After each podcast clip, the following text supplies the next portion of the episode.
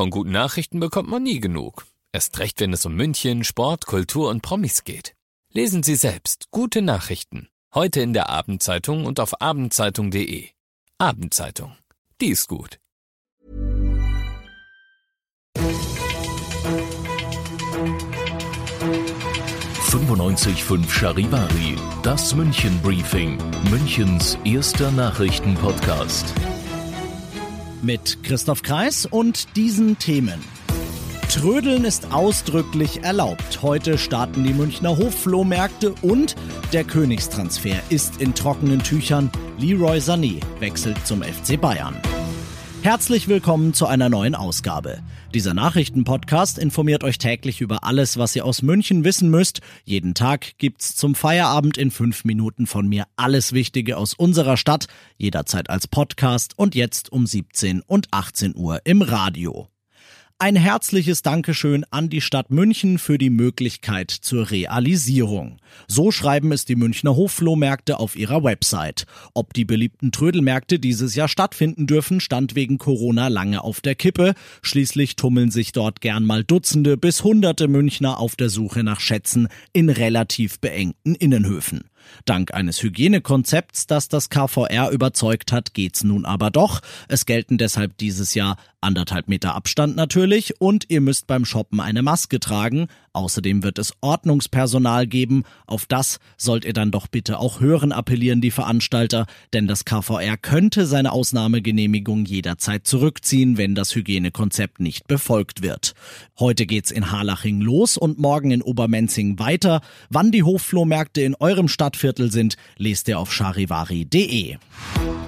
Heute war es dann endlich soweit. Der FC Bayern hat seinen, ja, man kann sagen, vielleicht Königstransfer, vielleicht auch nicht Königstransfer, Leroy Sané offiziell bestätigt. Er kostet eine Millionenablöse und er bekommt ein Millionengehalt. Charivari Sportchef Alexander Eisenreich. Ist er das wert? Macht er die Bayern so viel stärker. Er ist schon ein sehr, sehr guter Spieler. Er passt auch wunderbar ins Konzept. Die Bayern wollen ja immer deutsche Nationalspieler möglichst verpflichten. Das haben sie jetzt mit Leroy Sané natürlich wieder geschafft.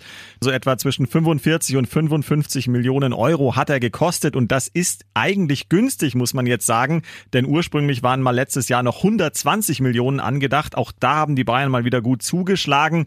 Und zum Gehalt vielleicht auch noch kurz ein Wort. Laut Medienberichten etwa 20 Millionen Euro brutto pro Jahr. Damit ist er dann auch wirklich ganz vorne bei den Bayern dabei.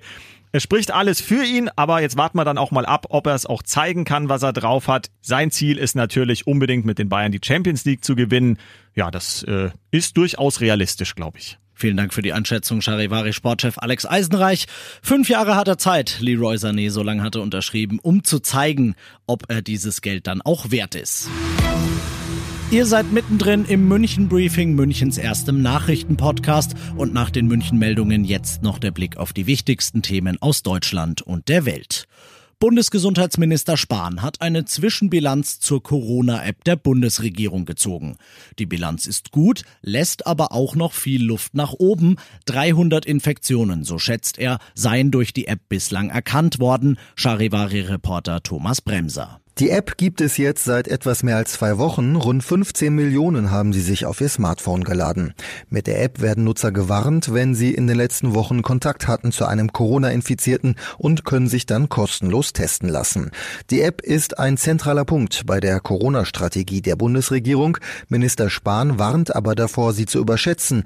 Die App sei kein Allheilmittel. Deutschland hatte vorsorglich schon mal einen Vorrat für mehrere Wochen angelegt und die USA hatten ziemlich selbstsüchtig fast den ganzen weltweiten Vorrat aufgekauft. Jetzt hat die EU-Kommission den Wirkstoff Remdesivir offiziell für den europäischen Markt zugelassen. Aus Brüssel Charivari-Korrespondentin Sarah Geiser-D. Remdesivir gilt als eine von wenigen wirksamen Arzneien bei Menschen, die schwer vom Coronavirus getroffen wurden. Und zwar kann das Mittel Studien zufolge den Krankenhausaufenthalt um einige Tage verkürzen. Die Europäische Arzneimittelagentur hat eine Zulassung des Wirkstoffs für die Behandlung von Patienten empfohlen, die mindestens zwölf Jahre alt sind, eine Lungenentzündung haben und mit zusätzlichem Sauerstoff versorgt werden müssen. Dieser Empfehlung folgt man hier in Brüssel jetzt auch. Und das noch zum Schluss. Ich will ja echt nicht den Spielverderber markieren, aber auch wenn das Wetter gut wird, überlegt euch bitte, ob ihr am Wochenende eine Schlauchboottour auf der Isar macht, drin badet oder zum Surfen geht. Denn die starken Regenfälle haben dafür gesorgt, dass der Pegel der Isar im Moment sehr hoch ist. Die Münchner Wasserwacht warnt deshalb, dass das für ungewöhnlich starke Strömungen sorgt und deshalb sau, sau gefährlich werden kann. Gegen Chillen am Ufer dagegen ist nichts einzuwenden und ich meine, das ist ja nun wirklich auch gar nicht mal so schlecht. Ich bin Christoph Kreis. Ich wünsche euch ein schönes Wochenende.